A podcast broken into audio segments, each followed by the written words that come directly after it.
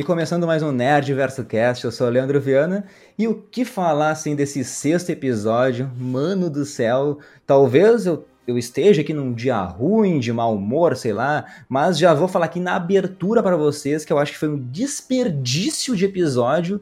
Levaram aí 45, 50 minutos para contar algo que, ao meu ver, poderia ser falado em 5 minutinhos, mas para dizer se eu tô maluco, para falar de todas as participações especiais, deixa eu chamar aqui pro debate o Marcelo. Fala aí, meu. E aí, meu? Cara, não, não, não que eu tenha achado o episódio ruim, mas eu achei ele desnecessário. Eu acho que é um risco muito grande. Não um risco, mas eu acho que isso meio que confirma ali que eu já tenho sentido desde o início dessa temporada que ela não tem um rumo certo, assim. Os caras querem abordar mil coisas. E, cara, beleza, quer abordar mil coisas, que aborde, velho. Mas assim, não faça oito, nove episódios por temporada, mano. Faça no mínimo uns 15, então, se for pra explorar esse tanto de coisa. Eu senti que o episódio de hoje teve um foco muito mais numa side quest que a gente não vai lembrar mais, uma desculpa para trazer uns convidados engraçadinhos ali para colocar, ah, olha o Jake Black, ah, olha o Doc Brown ali no meio, sabe? Tipo, e aí focaram muito nisso e, e o que realmente importa para o desenvolvimento da história aconteceu tudo em cinco minutos. Então eu achei muito estranho as escolhas de, de, de de como esse episódio foi levado. Não sei se nesse nível de achar que foi um dos piores episódios que eu já vi da série, mas eu achei ele muito arriscado. Tipo, cara, falta muito pouco episódio para terminar, então devia ter um andamento mais conciso, um andamento mais sólido pra gente saber o que, que vai esperar até do final da temporada. Cara, agora eu não sei o que pode acontecer. Vai aparecer o Moff Gideon? Não vai aparecer o Moff Gideon? Agora a Bo-Katan se tornou a líder ali com o sabre negro? Vai ser levado a sério? O que, que vai acontecer? Tem mil coisas acontecendo ao mesmo tempo e nada parece estar se encaminhando para uma resposta. Então essa temporada aí, basicamente, ela vai ser uma base para uma outra temporada final, seria uma, uma temporada filler, basicamente, e não um episódio filler, mas uma temporada filler, aí é meio foda também, né, cara? Então, aquilo que eu já venho meio que discutindo lá desde o início, achando que, sei lá, estão dando uma enrolada, esse episódio deixou muito claro que isso está acontecendo mesmo. Assim. Pior, né, meu? Agora tu falou, parece que essa temporada tá sendo algo para reorganizar as ideias do mundo do The Mandalorian, para expandir, sabe? Uh, é isso aí, meu, falta dois episódios. Meu, eu, eu tô puto com isso, meu, porque eu não tenho nada contra expandir a mitologia dos Mandalorianos, eu tava achando legal, pô, mas logo na reta final fazer isso, e eu achei vários diálogos ruins, meus, as participações especiais foram forçadas, né? Parece que tinham assim 30 minutinhos para gravar, ninguém se preparou direito. O cara, eu amo o Jack Black, amo o Christopher Lloyd, mas os caras estavam ali fazendo um papel de sempre, tá ligado? Uh, tipo assim, claro que me pegou de surpresa, assim, abri um sorrisão quando eles apareceram. Falei, bah, olha só que viagem, não esperava por isso, né? Se não fosse eles, talvez eu ia odiar mais ainda o episódio. Mas para mim, essa pegada mais cômica também que eles trouxeram não combinou com essa reta final de temporada, mano. E o começo do episódio eu achei legal, meu. Lá o, o, Axo, o Axi Olves, né? O cara numa nave imperial, mostrando ali os Mandalorianos como caçadores de aluguel. Ah, bem bobinho, né? Mas, mas achei legal essa introdução ali. E daí o Mando e a Bocatã, meu, eles vão para um lugar na galáxia que tanto eu e o Marcelo, que a gente sempre pede, né? Que explorem novos lugares, que não seja sempre Tatooine. Mas a gente vai para esse mundo independente, esse mundo meio utópico, né, Marcelo? Tem as suas próprias leis, que é o Plazir 15. E lá a gente vai conhecer os líderes, que daí sim, né? É o Jack Black e é a Duquesa que interpreta ela ali é, é a cantora Liso, cantora mega famosa, ganhou o Grammy esse ano e tudo mais. Uh, ela ganhou o Grammy de melhor gravação do ano, meu. A última vez que uma mulher negra tinha ganho esse prêmio foi com a Whitney Houston, velho, em 94. Mas eu achei meio bobinho, Marcelo. Também tem o Christopher Lloyd ali uh, como comissário de segurança, foi algo mais nostálgico, né? Pô, De Volta do Futuro tá no nosso coração, tia fez aqui Nerdverso Retrô, mas todos eles resumiram para mim o que a gente grita quando eles aparecem para mascarar, assim, um episódio que não tem tanta importância, velho, né? Então a missão do, do, do Mando e da Bocatã eram procurarem droids com defeito, velho. Se tivesse feito isso no segundo episódio, para mim tava de boa, né? Talvez eu tenha, tu tenha uma outra visão, assim, para melhorar, mas para mim, realmente, eu acho que para mim é o pior episódio de todas as três temporadas. Eu fico triste porque pegaram esses mega atores, né, esses atores fodas, para mais para ser um easter egg do que para um papel de importância, Marcelo. É, como eu falei antes ali de começar, eu comentei contigo que eu achei que esse episódio ele era parece mais um evento assim. Ah, vamos convidar uns umas pessoas especial aí para aparecer num papel que ninguém vai lembrar no próximo episódio, só pra gente dar uma risadinha de nariz quando eles aparecerem, tipo, que legal, sabe? E deu, e ah, o Jack Black, que legal. E segue a vida. E eu não sei, cara, de novo, é arriscadíssimo pegar o final da temporada e tu simplesmente não construir um final sólido para ter um espaço de fazer uma side quest ridícula ali para ajudar o Jack Black, para dizer que o Jack Black vai aparecer na série, para dizer que a Liz aparece na série, para dizer que aparece lá o Doc Brown, lá, o Christopher Lloyd. Ah, pelo amor de Deus, velho. Então, eu acho que nesse sentido é um problema. O episódio por si só eu achei ele legal. Eu achei a side quest legal, mas o tempo inteiro eu não conseguia aproveitar ela muito bem, porque eu ficava me questionando, porra, é sério que vocês vão ficar fazendo isso, mano? Vocês vão ficar procurando o droid com avaria aí, basicamente, porra. Então, é...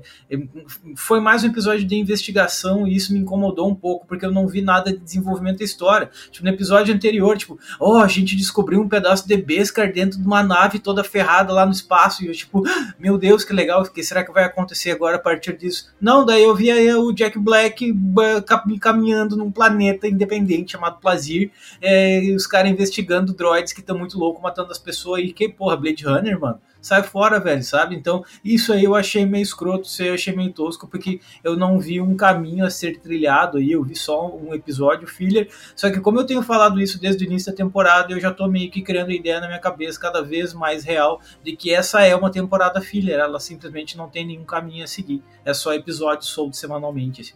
E com certeza não foi assim, obra do destino. Os caras pegaram a semana que o Jack Black tá em ascensão aí com o Super Mario para colocar esse episódio, tá ligado? Eu acho que eles pensaram muito nisso, assim, na estreia do Jack Black com Bowser lá em Super Mario. Meu, e para tentar tirar um pouco o meu ódio do coração, vamos analisar um pouquinho desse final, assim, porque, como tu disse, ainda bem que trouxe aí, tem uma pegada meio Blade, Blade Runner mesmo, né? A, a caça do droid ali pelas ruas daquele planeta que tem nome de remédio, meu. Pô, Plazir é nome de remédio.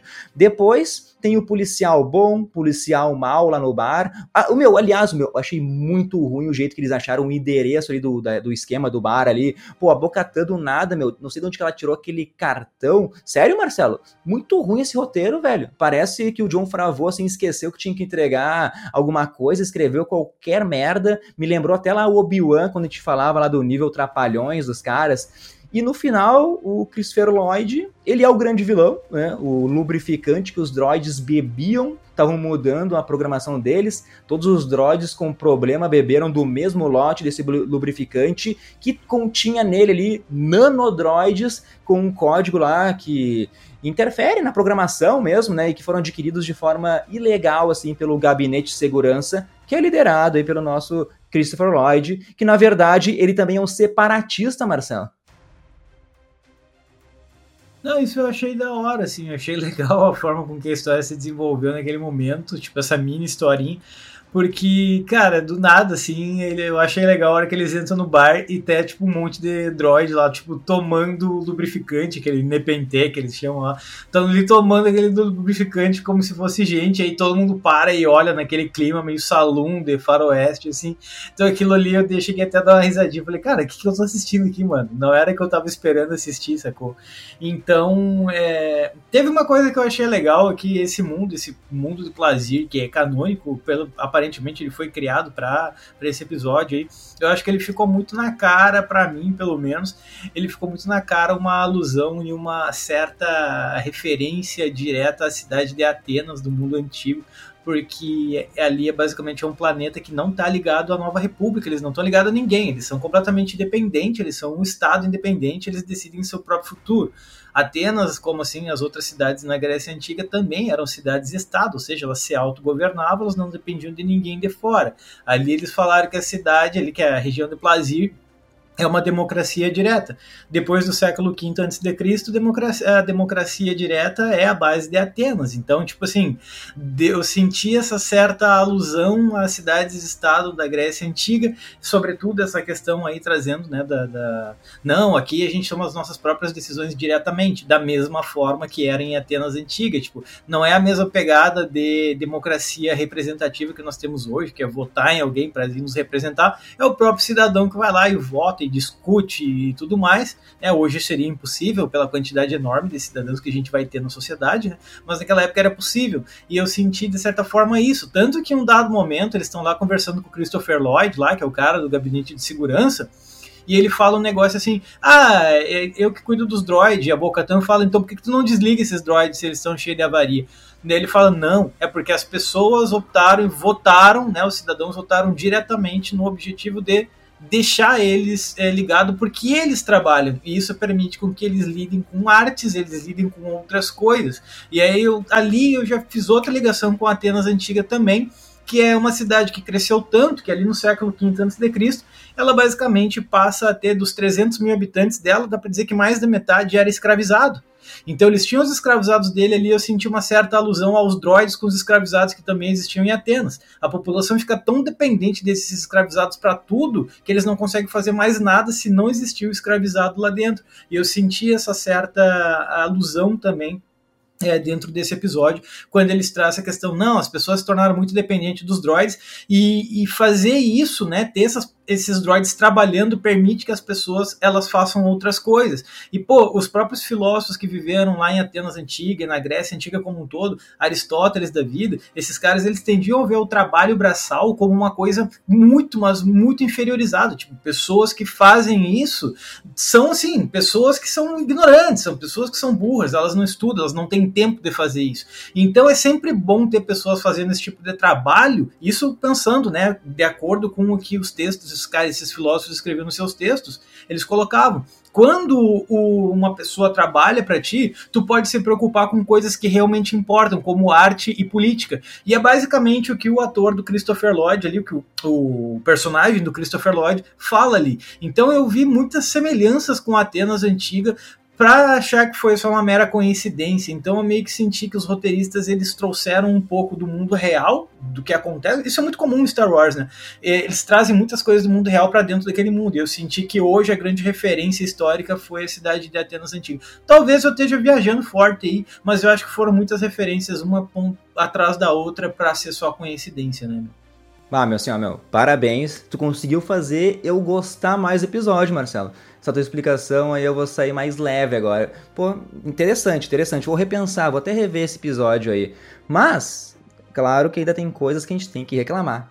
Depois de toda essa enrolação aí, deles caçando de detetives, a gente vai pro episódio para o que ele deveria, deveria ter sido. A Bocatã confrontando lá o Axie Wolves, desafia ele para um combate, ah, uma luta legal, achei legal, o Bocatã vence e tal, né? Mas mesmo assim, meu, ah, isso não faz os Mandalorianos seguirem ela, porque eles acreditam assim cegamente, acreditam somente no Sabre Negro. Velho, e nessa parte eu achei os diálogos ruins, tá? Principalmente ali do, do Axie, meu. Parecia que o Magrão tava lendo o roteiro na hora, meu, o cara todo robótico ali.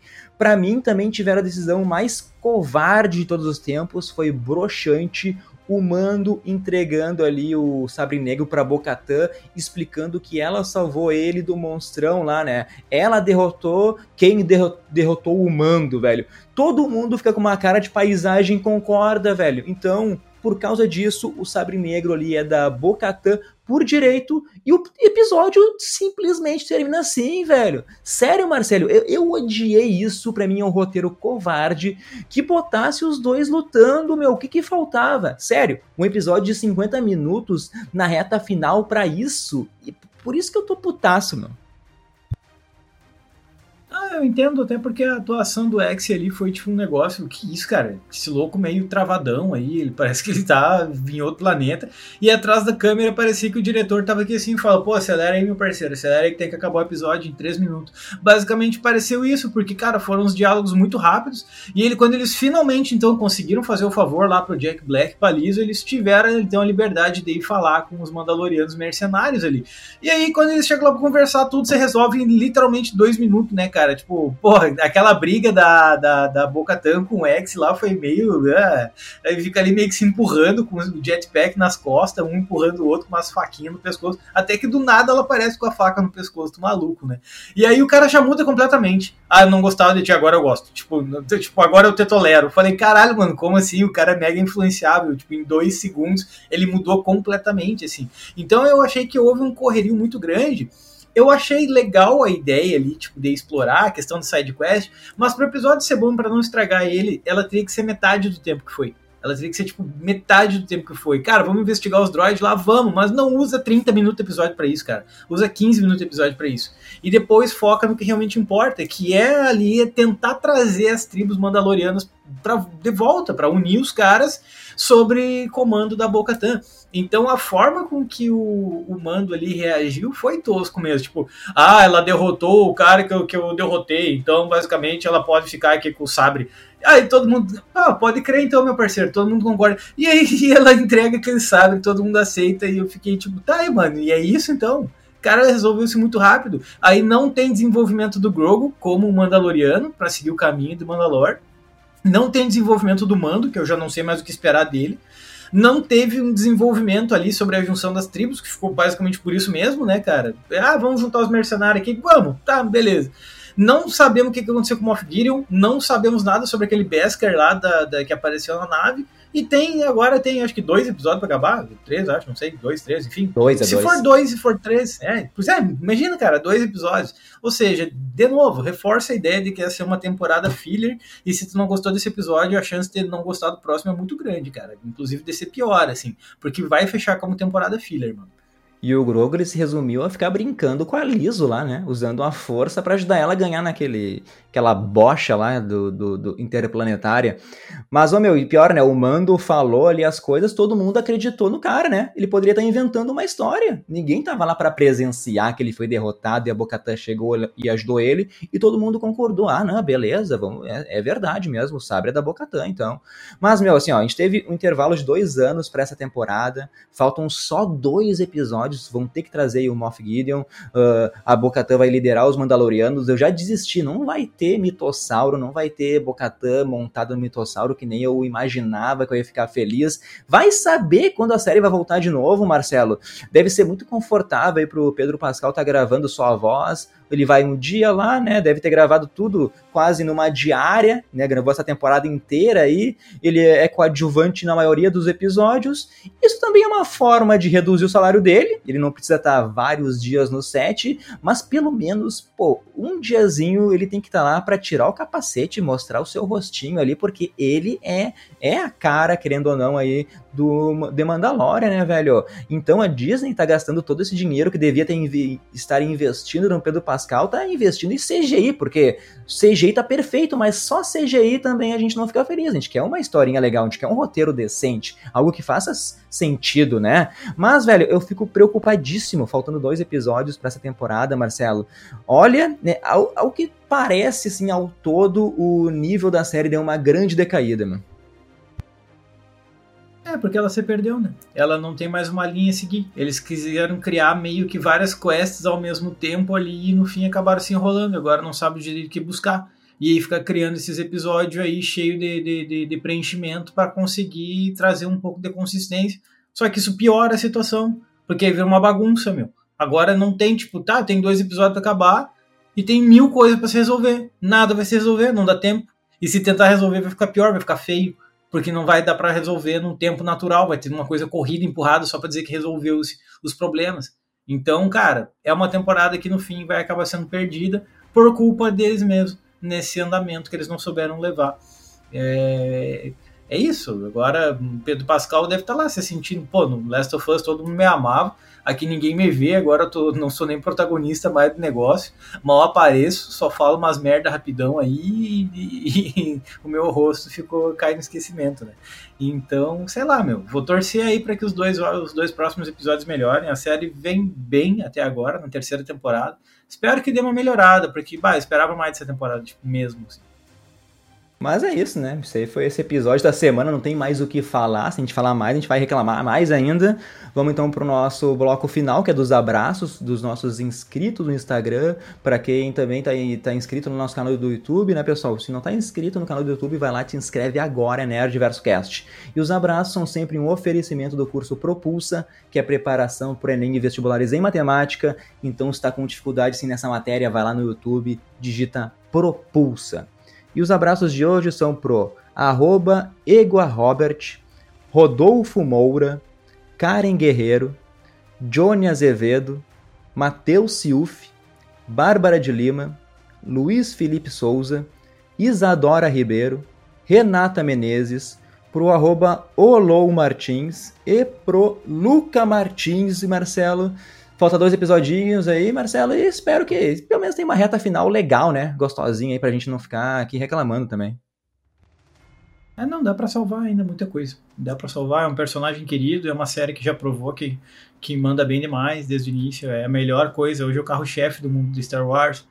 Uh, confio no trabalho do Filoni, do Favreau e tudo mais. Então eu acho que dá para dar uma boa melhorada aí. Eu quero acreditar que eles sabem o que eles estão fazendo mas tá meio estranho, tá meio estranho isso aí. Vamos ver, vamos ver se melhora. Semana que vem a gente já vai descobrir, já vai ter uma ideia melhor do que, que vai ser a season finale ou não, né, velho? Isso aí, então. A gente vai se despedindo por aqui. Obrigado a quem acompanhou até o final do seu podcast. Não se esqueçam de nos seguir em todas as redes sociais aí. E nos encontramos no próximo Nerd Verso Cast. É isso aí.